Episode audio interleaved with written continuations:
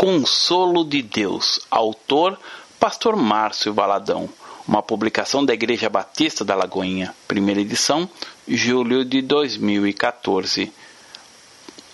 Consolar uns aos outros. Precisamos ter o um entendimento que Deus fala e tudo o que Ele tem para a nossa vida está em Sua palavra, a Bíblia. A palavra nos foi dada com um propósito muito amplo. Ela nos aponta o caminho da salvação Porém, basicamente, podemos reunir assim: ela nos foi dada para edificação, para consolação e para exortação. Não podemos tirar e nem acrescentar nada. Deus disse: Examinai as Escrituras, porque julgais ter nelas a vida eterna, e são elas mesmas que testificam de mim. João capítulo 5, verso 39. Vida eterna não é uma quantidade de vida, mas qualidade de vida e de acordo com Jesus Cristo. A vida eterna é esta: que te conheçam a ti, o único Deus verdadeiro, e a Jesus Cristo, a quem enviaste. João capítulo 17, verso 3. Vamos continuar pela palavra de Deus, deixando o nosso coração experimentar o consolo de Deus que tem faltado a muitas pessoas. A igreja não é uma organização, ela é um organismo. Não importa a quantidade de membros, a vontade do Senhor é que todos sejam salvos. Somos o sonho de Deus, a expressão do seu corpo na terra. Então, o consolo precisa jorrar em nossa vida. Isaías capítulo 40, verso 1 diz assim: Consolai, consolai o meu povo, diz o vosso Deus. A falta de consolo estraga a vida. Muitas vezes acaba com um casamento, abre em muitos corações uma brecha para Satanás. A palavra diz: nem deis lugar ao diabo. Efésios capítulo 4, verso 27. Quando a pessoa não recebe o consolo e por falta do entendimento da palavra abre uma brecha e o inimigo encontra espaço para inculcar na mente dela que faltou o consolo para que se sinta a pessoa mais infeliz deste mundo. O Senhor ensina dizendo: Consolai, consolai. Note que essa repetição há uma ênfase em algo que precisa ser feito e de que não podemos abdicar, de forma alguma, desta ordem. Ele diz: Consolai, consolai o meu povo, diz o vosso Deus. Já fui a muitos sepultamentos de pessoas conhecidas e desconhecidas, de parentes, amigos, membros da Lagoinha, jovens e velhos, e cada um foi diferente do outro. Em alguns, houve choro no momento do culto, sem desespero, porque havia o Espírito Santo do Senhor, chamado Consolador. Pois bem, em um desses velórios, lembro-me de uma pessoa que agiu sem sabedoria. Havia uma menina que chorava muito e essa pessoa chegou para a garota e disse: Pare de chorar, não chore. A menina então respondeu: Quem morreu foi a minha mãe, não foi a sua. Alguns imaginam que o povo de Deus não precisa de consolo, que sentir dor e se entristecer por uma perda é para os fracos, mas isso não é verdade. O mandamento do Senhor é: alegrai-vos com os que se alegram e chorai com os que choram. Romanos capítulo 12, verso 15. A vida não é marcada só por lágrimas, mas quando existem lágrimas, chore junto. Igreja não é apenas para ser frequentada sem se envolver com as pessoas. O crente em Jesus cuida, dá carinho e amor aos irmãos na fé. Há momentos em que iremos nos alegrar, em outros experimentaremos as lágrimas. E nesses momentos poderemos encontrar aqueles que irão se alegrar a chorar conosco. Mas muitas pessoas não entendem esta realidade. Alegrar-se com os que se alegram e chorar com os que choram. É mais fácil chorar com os que choram do que se alegrar com os que se alegram. Às vezes é difícil para a pessoa se alegrar com aquele colega de trabalho que foi promovido, enquanto ela não foi. Dentro do coração da pessoa pode ser gerada uma semente de amargura. Porque ele e não eu? A palavra nos vivifica e nos consola na angústia. Salmos 119, verso 50 diz: O que me consola na minha angústia é isto, que a tua palavra me vivifica. Você pode, muitas vezes, não ter ninguém para abraçá-lo na hora da angústia, mas se tiver a Bíblia, a palavra de Deus, será consolado por ela. Acontece que muitas pessoas têm a Bíblia, mas não a leem e culpam outros por falta de consolo. Você pode não ter o abraço de ninguém, mas se tiver a palavra, terá consolo. À medida que você lê a palavra e deixa que ela seja realidade em sua vida, tudo mudará. O que consola, o que traz o alento, não é só falar que tudo vai dar certo, mas levar a palavra ao coração. Quantas vezes, num momento de muita dor, falamos: O Senhor é meu pastor e nada me faltará. Ainda que eu ande pelo vale da sombra da morte, não temerei mal algum, porque o Senhor está comigo. Salmos 23 não são simplesmente palavras bonitas que trazem consolo, mas a palavra de Deus. Por isso, quando a pessoa tem a palavra, não somente recebe o consolo, como também transmite aos outros. O que me consola na minha angústia é isto, que a tua palavra me vivifica. Em Salmo 71, verso 21, diz: Aumenta minha grandeza, conforta-me novamente. Este é um grito de um homem já no final da sua vida. O confronto que vem do Senhor não é como um ponto na história, ele se repete, é contínuo.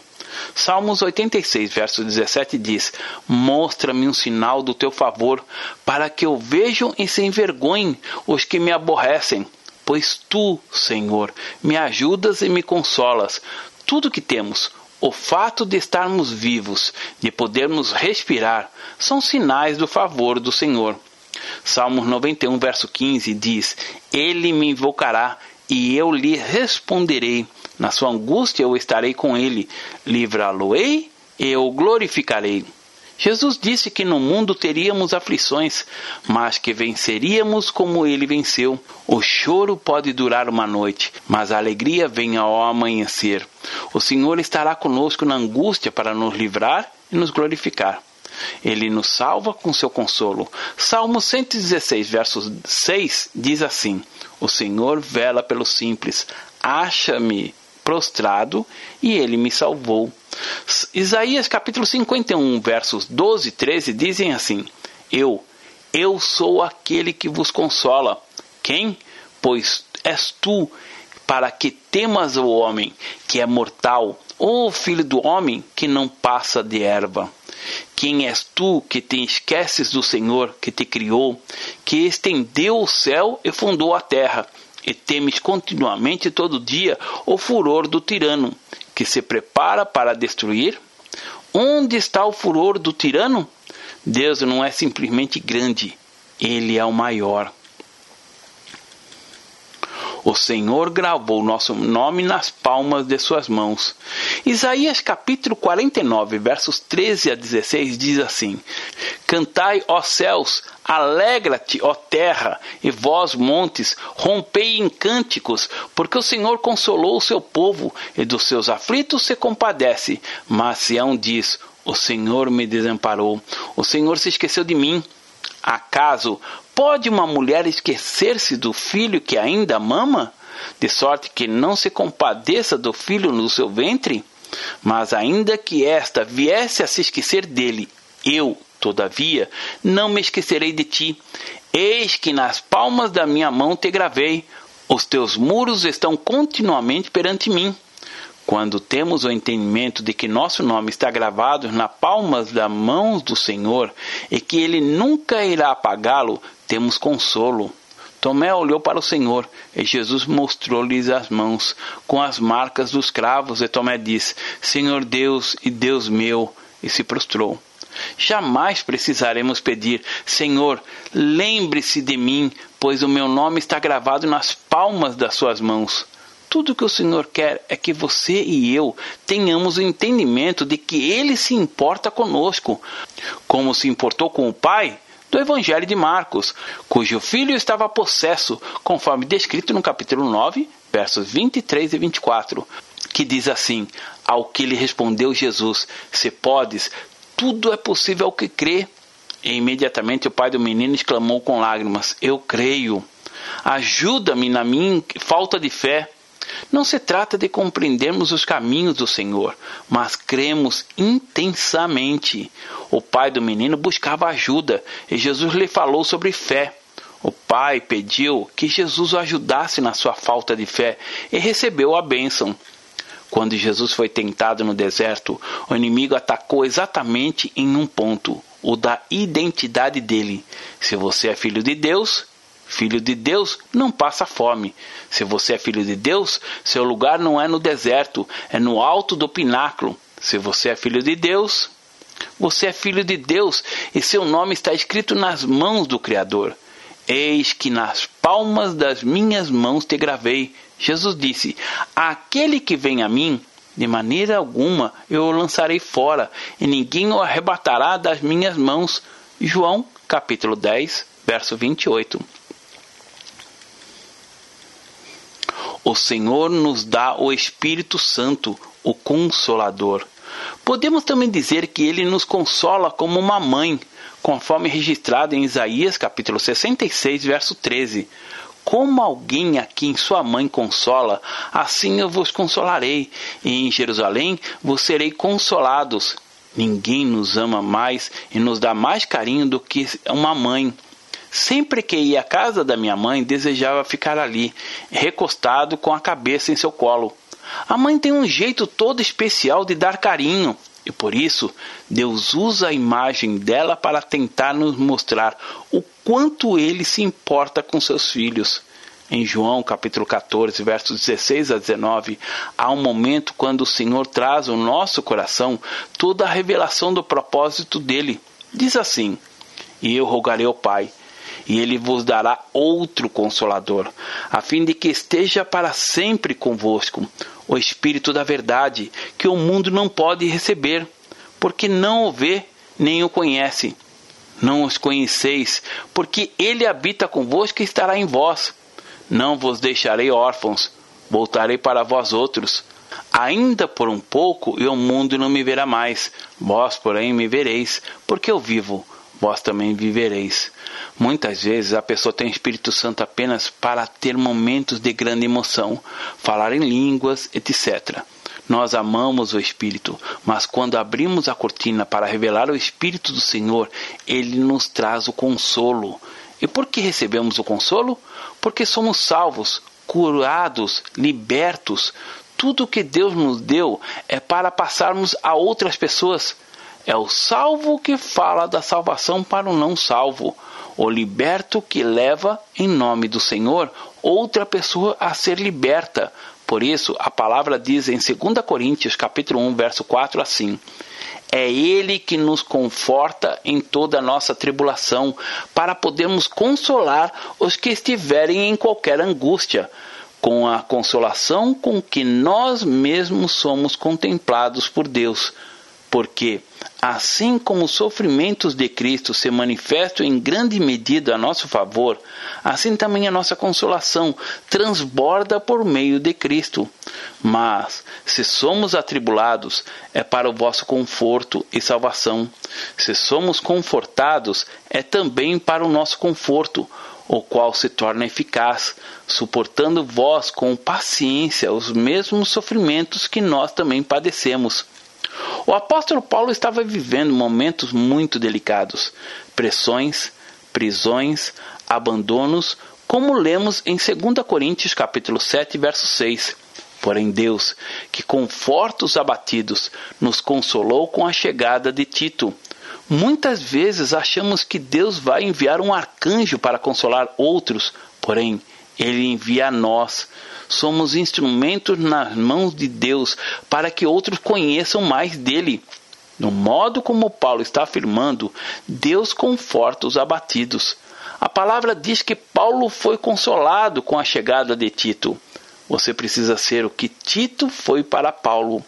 Deus não enviará querubins para nos consolar, mesmo que ele possa fazer o que quiser, mas sim a igreja a família de Deus, cada um de nós somos a resposta do Senhor. Paulo foi um homem que subiu até o terceiro céu. Ele viu e ouviu coisas que ser humano algum jamais viu ou ouviu. E quando olhamos para esse homem, este guerreiro de Deus, talvez achemos que não precisemos de consolo, mas ele disse: Porém, Deus, que conforta os abatidos, nos consolou com a chegada de Tito. Temos que desejar viver a verdadeira fé e não uma religião. O nosso relacionamento com Deus e a nossa vida tem que desembocar sempre em coisas bem práticas.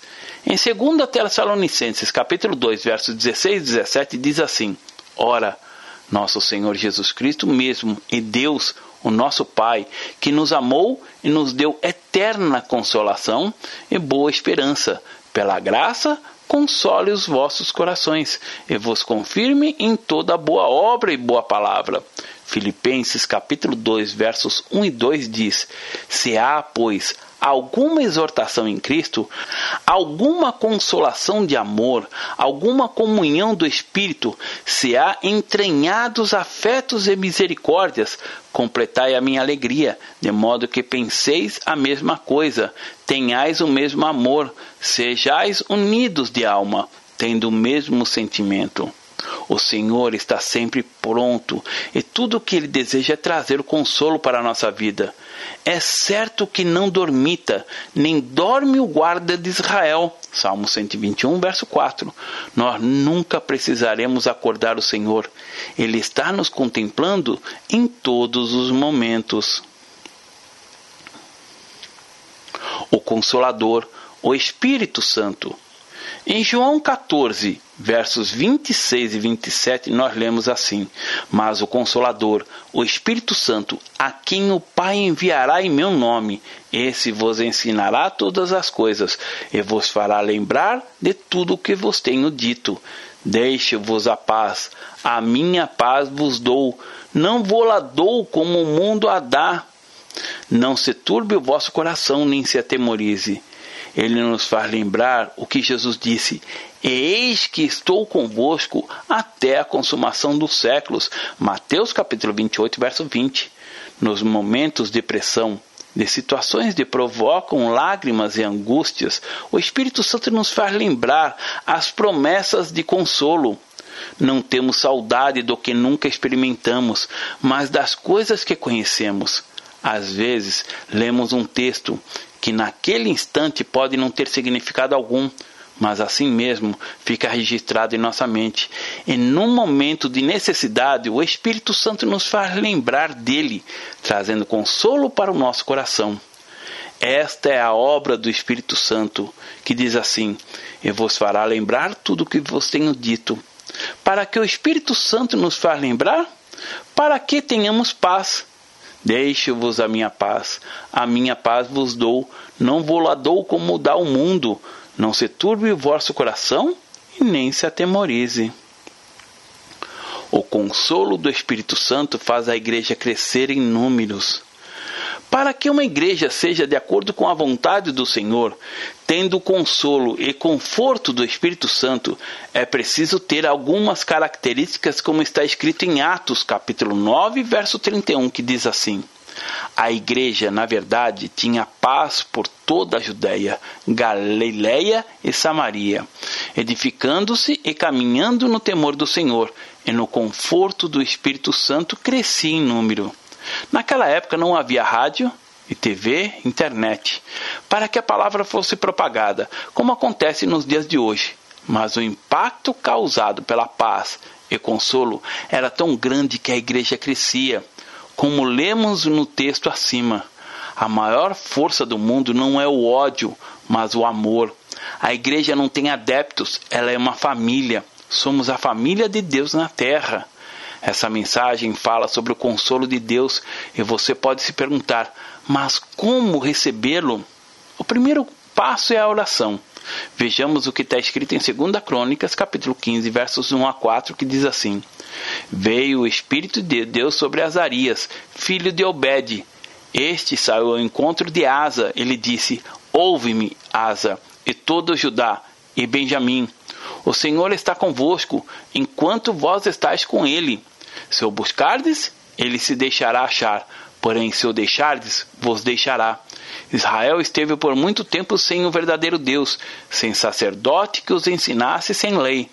Mas quando, na sua angústia, eles voltaram ao Senhor, Deus de Israel, e o buscaram, foi por eles achado. Deus disse ainda: Buscar-me-eis e me achareis, quando me buscardes de todo o vosso coração.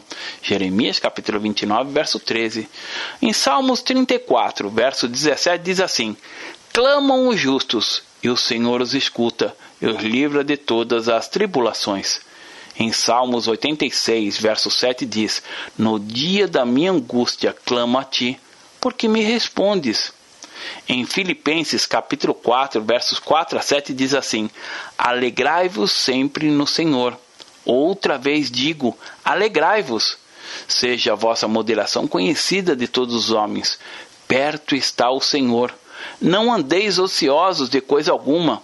Em tudo, porém, sejam conhecidas diante de Deus as vossas petições, pela oração e pela súplica com ações de graças, e a paz de Deus, que excede todo entendimento, guardará o vosso coração e a vossa mente em Cristo Jesus. Deus ama e cuida de você. Uma das coisas que o inimigo quer plantar em nosso coração inescrupulosamente é a compreensão de que Deus não se importa conosco. Deus diz: Consolai, Consolai o meu povo. Deus ama e cuida de cada um de nós. Uma das artimanhas de Satanás é a mentira. A palavra diz que Satanás é mentiroso e pai da mentira, e jamais ele se firmou na verdade. João capítulo 8, verso 44. Quando aparentemente ele fala uma verdade, é porque tem preparado um bote, como uma serpente, para destruir e inocular o veneno. É por isso que Jesus Cristo disse: eu sou o caminho e a verdade e a vida. João capítulo 14, verso 6. Em Jesus não há mácula, não há mentira. Jesus é a verdade.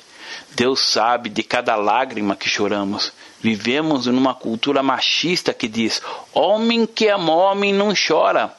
Mas o homem mais homem sobre a face da terra foi Jesus, e a Bíblia diz que ele chorou. Homem chora. Satanás conseguiu colocar na cultura latino-americana esse peso sobre o homem. E fomos criados desde pequenos ouvindo nossos pais e professores dizerem essa mentira, esse engano. Deus contempla cada lágrima que homem e mulher derramam. Em 2 Reis, capítulo 20, verso 5, apresenta a história de um rei que se chamava Ezequias. Ele estava com uma doença terminal e contava os dias para morrer. Mas apesar disso, queria viver. Então começou a chorar. Volta e diz a Ezequias, príncipe do meu povo: Assim diz o Senhor, o Deus de Davi, teu pai. Ouvi a tua oração e vi as tuas lágrimas. Eis que eu te curarei. Ao terceiro dia subirás à casa do Senhor. São duas coisas distintas: ouvi e vi. Ele diz: Ouvi a tua oração e vi as tuas lágrimas. Pode parecer estranho, mas a nossa lágrima são uma forma de oração em que Deus nos ouve. A oração de Ezequias foi respondida. Ouvi a tua oração e vi as tuas lágrimas. Eis que eu te curarei. E a sua oração também pode ser ouvida por ele. Normalmente, assim como a água evapora, as nossas lágrimas também. Mas a palavra diz que o Senhor as guarda Veja em Salmo 56, verso 8, que diz: Contastes os meus passos quando sofri perseguições, recolhestes as minhas lágrimas no teu odre. Não estão elas inscritas no teu livro? Sofremos perseguições de todas as formas, sejam de Satanás e seus demônios, sejam de pessoas usadas por Satanás, porque Todos quantos querem viver piedosamente em Cristo Jesus são perseguidos. 2 Timóteo capítulo 3, verso 12. Por que o cristão é perseguido? O mundo tem um padrão. Quando a pessoa desce do padrão, é punida, mas quando ele sobe o padrão, é perseguida. É como a história daquele taxista que correu atrás do passageiro para lhe devolver uma pasta cheia de dinheiro que havia esquecido no táxi e seus colegas o criticaram dizendo: Que bobo você é, Poderia ter ficado com o dinheiro e começaram a persegui-lo porque ele ficou acima do padrão. Contaste os meus passos quando sofri perseguições. Não pense que as pessoas irão aplaudi-lo quando você assumir a fé em Jesus Cristo. Ao contrário, elas farão tudo para tirá-lo do caminho e irão persegui-lo de uma forma violenta. Muitos crentes em Jesus estão sendo assassinados por causa da fé. Podemos ver pelos meios de comunicação cristãos sendo sacrificados e degolados por causa da sua fé em Jesus. Vivemos em um país com muita liberdade, mas cristãos em outros países estão sendo presos, torturados e até mortos por causa de Cristo. Na Sibéria, alguns irmãos viveram em masmorras geladas e morreram ali porque amavam a Jesus.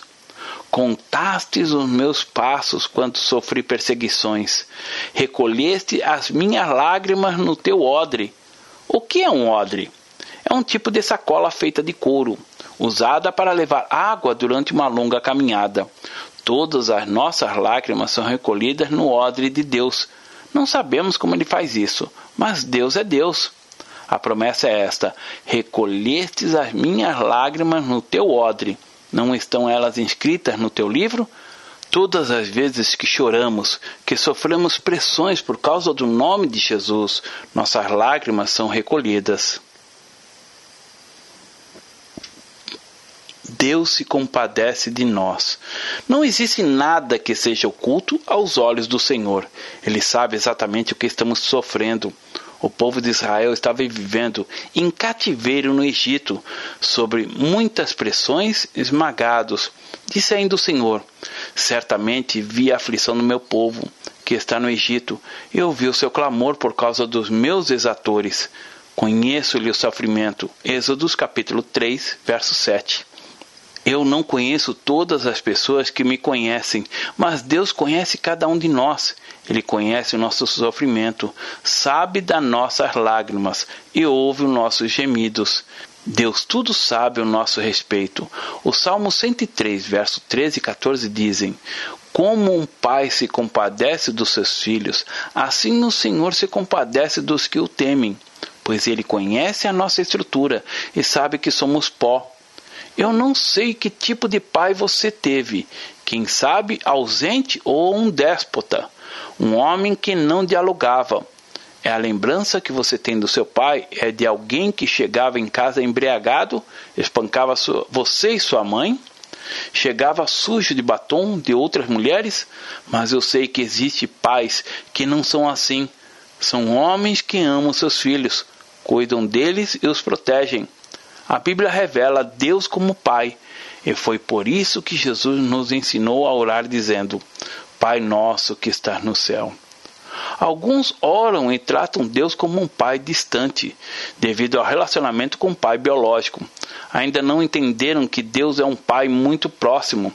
Deus é um pai presente, carinhoso, e é por isso que Jesus dizia: Aba, Pai, um pai amigo, provedor, protetor, como um pai que se compadece de seus filhos, assim o Senhor se compadece do que os temem. Homem que é homem deve ser igual a Jesus. Jesus chorava, se compadecia, sentia prazer em estar com o Pai. Jesus passava noites inteiras orando. Ele não precisava pedir nada, pois poderia transformar montanhas em pães se quisesse. Mas por que orava? porque o maior prazer que ele tinha era o relacionamento, a intimidade com o Pai. Você não é de ferro, mas de pó. Deus nos criou do pó. Disse que somos pó e vamos voltar ao pó. Ele conhece a nossa estrutura. Precisamos ter a compreensão de que somos peregrinos e forasteiros na terra. Ninguém pode afirmar com certeza: eu estarei aqui amanhã. Quando entendemos que a nossa estrutura é pó, isso nos leva a depender mais do Senhor.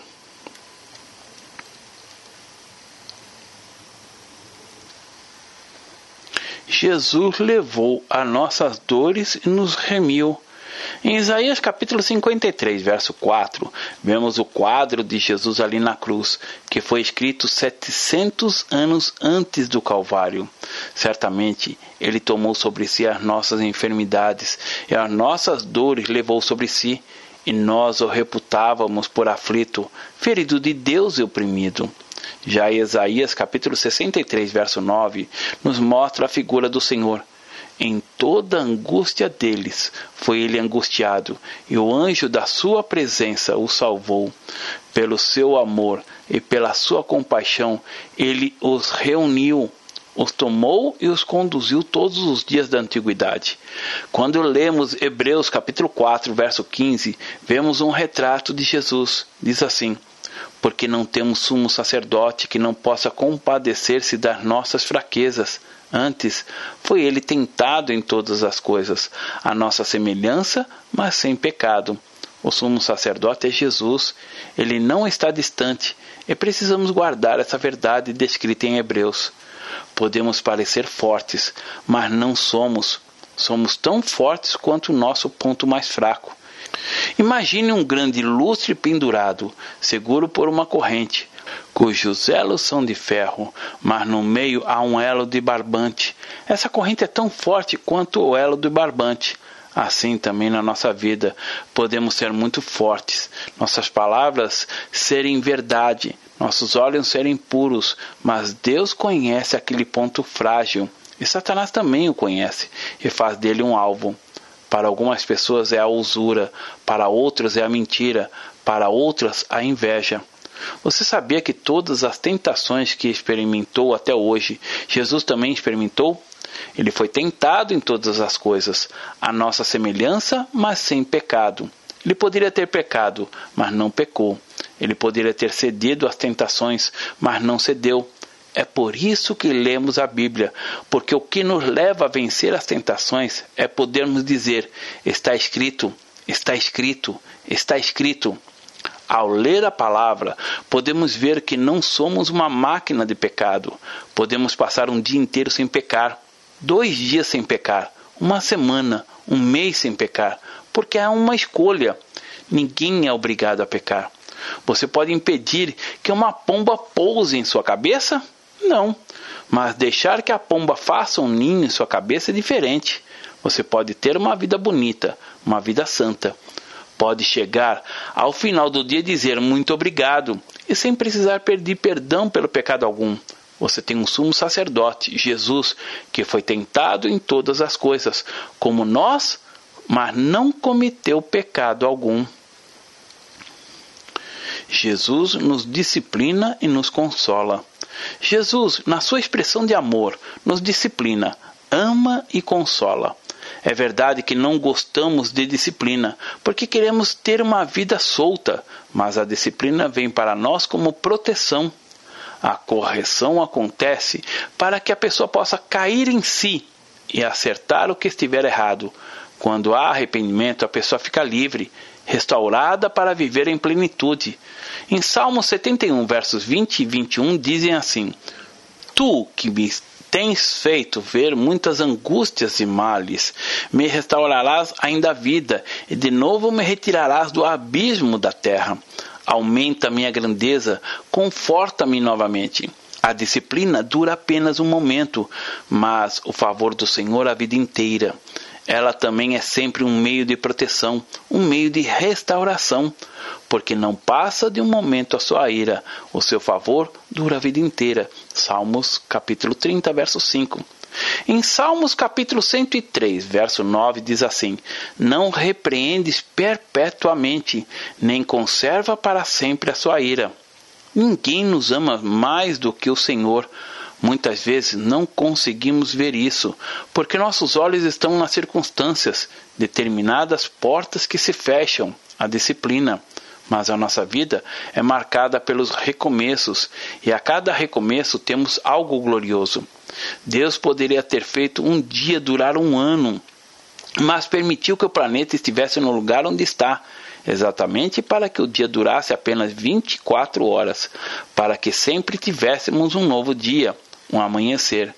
Vejamos o que está escrito em Isaías capítulo 12, verso 1, que diz assim: Orarás naquele dia, graças te dou, ó Senhor, porque ainda que te iraste contra mim, a tua ira se retirou e tu me consolas. As mãos amorosas do Senhor nos sustêm. Lamentações capítulo 3, versos 31 a 33 diz assim: O Senhor não rejeitará para sempre, pois ainda que entristeça alguém, usará de compaixão, segundo a grandeza das suas misericórdias, porque não aflige, nem entristece de bom grado os filhos dos homens. Ele nos disciplina, nos ama e nos consola. Você pode viver sempre de pé, pois quem o sustenta é o Senhor, nas mãos amorosas de Deus. Você pode olhar para mim e pensar que, porque sou pastor, sou diferente, mas sou igual a você. Do mesmo material que Deus me fez, fez você. A Bíblia que tenho é a mesma Bíblia que você tem. O mesmo Espírito Santo que mora em mim, mora em você. Agora você precisa fazer uma escolha, como eu fiz, de viver segundo a vontade do Senhor. É fácil? Não. Porém, não é impossível. Vejamos o que está escrito em Deuteronômio, capítulo 33, verso 27, que diz assim: O Deus eterno é a tua habitação, e por baixo de ti estende os braços eternos. Ele expulsou o inimigo de diante de ti e disse: Destrói-o. O Deus eterno é a nossa habitação. Às vezes me dá angústia quando vejo algum irmão que, ao orarem, dizem: Senhor, agora nós entramos em tua presença. Entrar e sair da presença do Senhor? Nós moramos nele. Ele é a nossa habitação. Não é entrar e sair da presença do Senhor, mas viver na presença dele. Não é você que tem que fugir do diabo, mas é ele que tem que fugir da sua vida. Jesus já lidou com o diabo. Ele é o leão que ruge. É velho, desdentado, já derrotado por Jesus. Nosso inimigo nunca o que tem carne e osso. A pessoa que está perseguindo pode estar sendo usada por Satanás, mas ela não é sua inimiga. É necessário entender também que o santo não é aquele que nunca se suja. O santo é aquele que sempre se lava. Salmo 145, verso 14 diz assim: O Senhor sustém os que vacilam e apruma todos os prostrados. Certa vez alguém me fez uma pergunta um tanto estranha: Pastor, o Senhor nunca desliga? Eu entendi o que ele queria dizer e respondi: Não. E você também precisa ficar ligado no Senhor, vivendo a palavra. A palavra diz: o Senhor sustém os que vacilam. Há pessoas que são colocadas de pé, mas daí a dois dias estão caídas de novo. São colocadas de pé novamente e conseguem ficar uma semana, mas caem novamente. Elas precisam ter o entendimento que não precisam ficar prostradas, pois o Senhor sustém os que vacilam e apruma todos os prostrados. Nossa vida é marcada pelos recomeços. Em Salmos 37, verso 17, diz assim: Pois os braços dos ímpios serão quebrados, mas os justos o Senhor os sustém. Nos versos 23 e 24 diz: O Senhor firma os passos do homem bom, e no seu caminho se compraz. Se cair, não ficará prostrado, porque o Senhor o segura pela mão. Sabe qual é o deleite, a alegria de Deus? É olhar para você e dizer para Satanás: Veja o meu servo como ele me ama. Ele não ama o pecado. Deus se comprar no caminho do homem bom. Deus tem se deleitado em seu caminho? Caminho é a nossa vida. Será que Deus se alegra com o modo com que você trata sua esposa, seu marido, seus filhos? Será que Deus se compraz com o modo com que você dirige? Será que Deus se compraz com o modo que você vive? Ele diz: Se cair, não ficará prostrado, porque o Senhor o segura pela mão. O ponto final em que Deus quer que você e eu cheguemos na terra é sermos amigos dele. Isaías capítulo 41, versos 10 diz assim: Não temas, porque eu sou contigo. Não te assombres, porque eu sou o teu Deus. Eu te fortaleço e te ajudo, e te sustento com a minha destra fiel. No verso 8 diz: Mas tu, ó Israel, servo meu, tu, Jacó, a quem elegi, descendente de Abraão, meu amigo. Há na Bíblia 366 vezes a expressão não temas.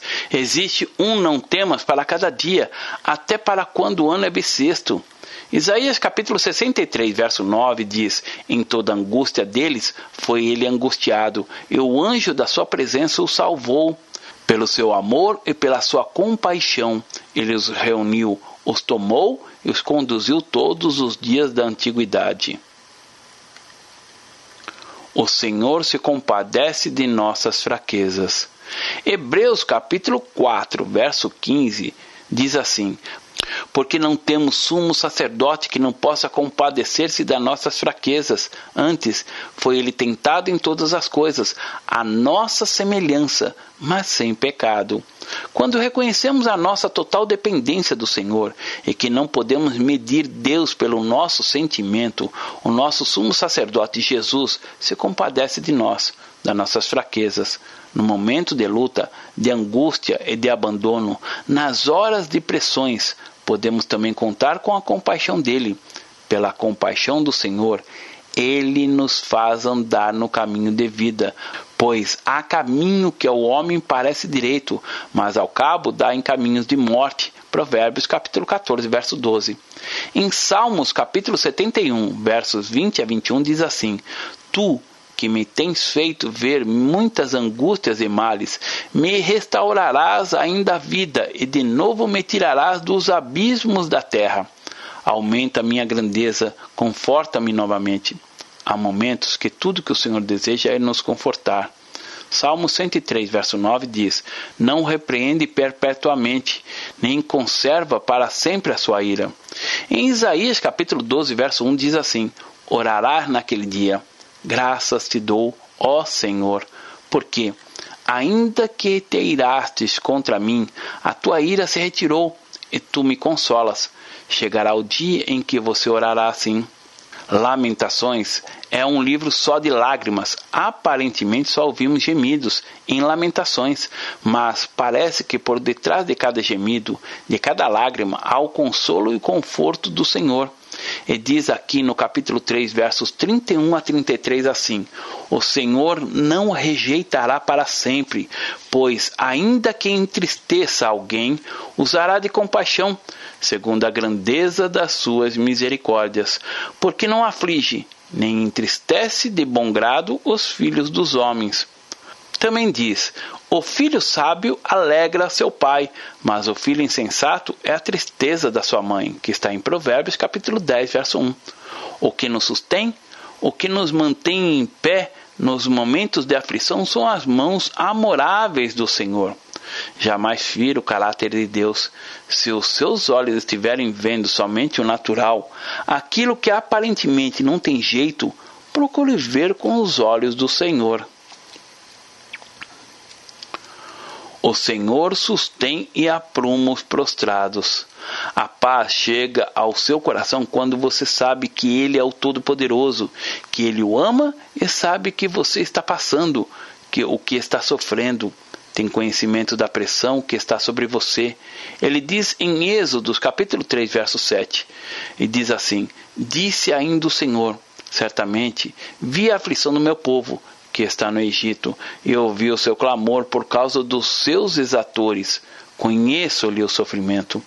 A palavra diz que o amor do Senhor nos constrange. Você pode dizer, mas eu não mereço. Isso é graça, é tudo que você precisa, mas não merece.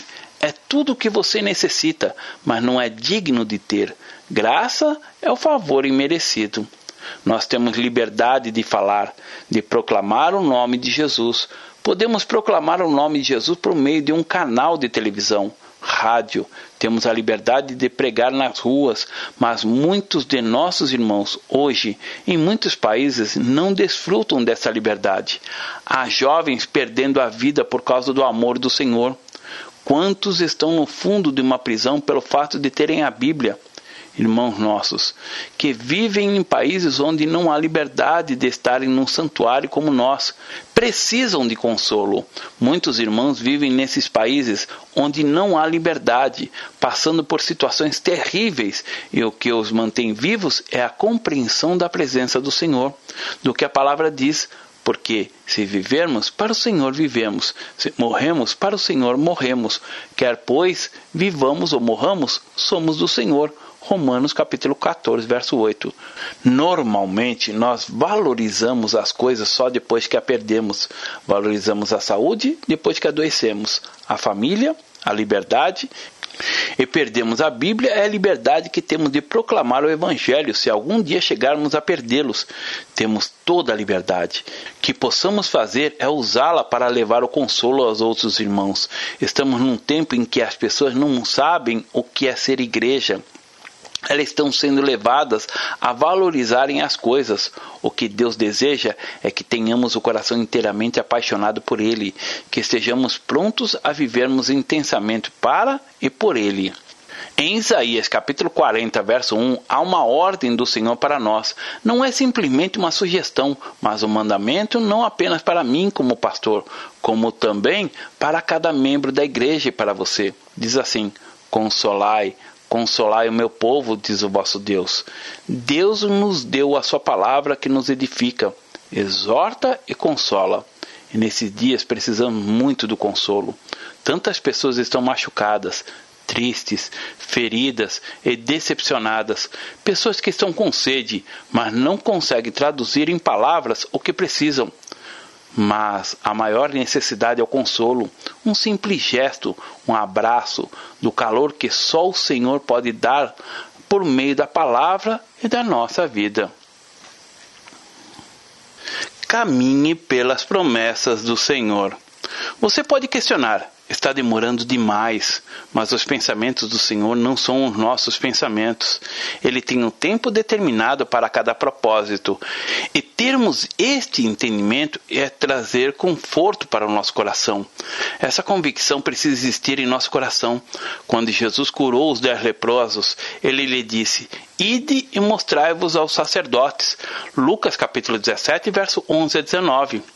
Enquanto caminhavam, eles foram curados. Naturalmente queremos ver algo instantâneo, mas a maioria das vezes há um processo, uma caminhada porque a vereda do justo é como a luz da aurora, que vai brilhando mais e mais até ser o dia perfeito. Provérbios capítulo 4, verso 18. Às vezes achamos que as dores são somente físicas e há pessoas que passam por dores as mais atrozes, mas a dor mais profunda é a que está dentro e não desaparece com tanta facilidade. E é diante dessa dor que precisamos contemplar o Senhor. E quando contemplamos a cruz, vemos a realidade da expressão maior da misericórdia e do amor do Senhor. Isaías profetizou 700 anos antes sobre tudo o que Jesus sofreria por amor de nós, para nossa redenção diante do Pai. Veja Isaías, capítulo 53, verso 4, a realidade da morte do Senhor na cruz.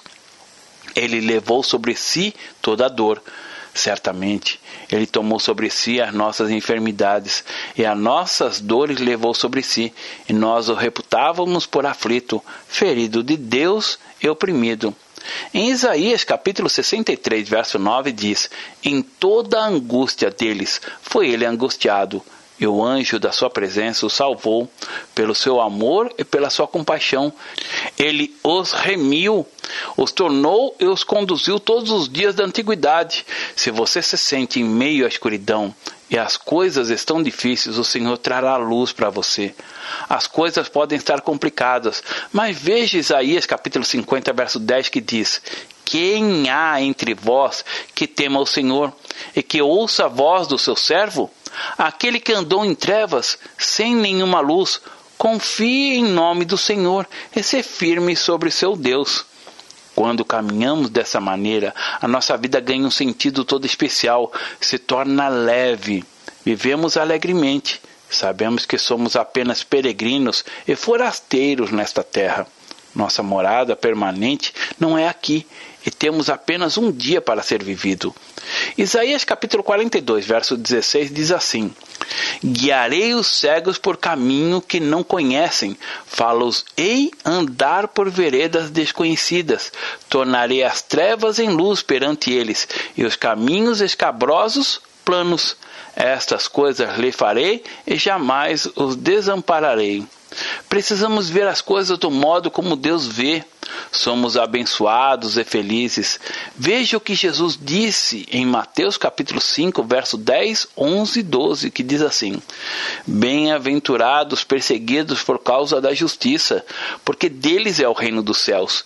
Bem-aventurados sois quando, por minha causa, vos injuriarem e vos perseguirem, e mentindo, disserem todo mal contra vós, regozijai-vos, exultai, porque é grande o vosso galardão nos céus, pois assim perseguiram os profetas que viveram antes de vós. João capítulo 16, verso 33 diz assim: Estas coisas vos tenho dito para que tenhais paz em mim. No mundo passais por aflições, mas tende bom ânimo, eu venci o mundo. Note que não está escrito no mundo permanecerá. Você e eu vamos passar por momentos difíceis, mas sairemos deles.